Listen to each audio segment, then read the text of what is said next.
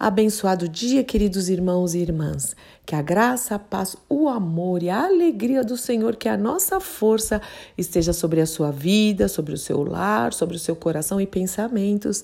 Em mais esta manhã de quinta-feira, onde as misericórdias do Senhor se renovaram. Louvado seja o nome do Senhor pelas suas misericórdias maravilhosas.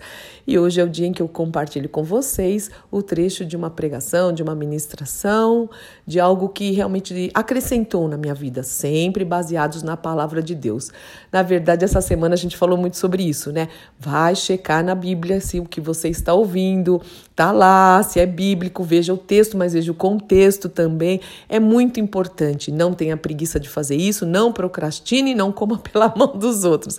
E, inclusive, essa ministração que eu vou colocar hoje reforça tudo isso, tudo que a gente ouviu durante essa semana. Foi muito interessante. Não foi de propósito, não foi procurar de verdade algo assim. Eu estava meditando e procurando é, alguma pregação para compartilhar que eu já conhecia, que fazia sentido para mim.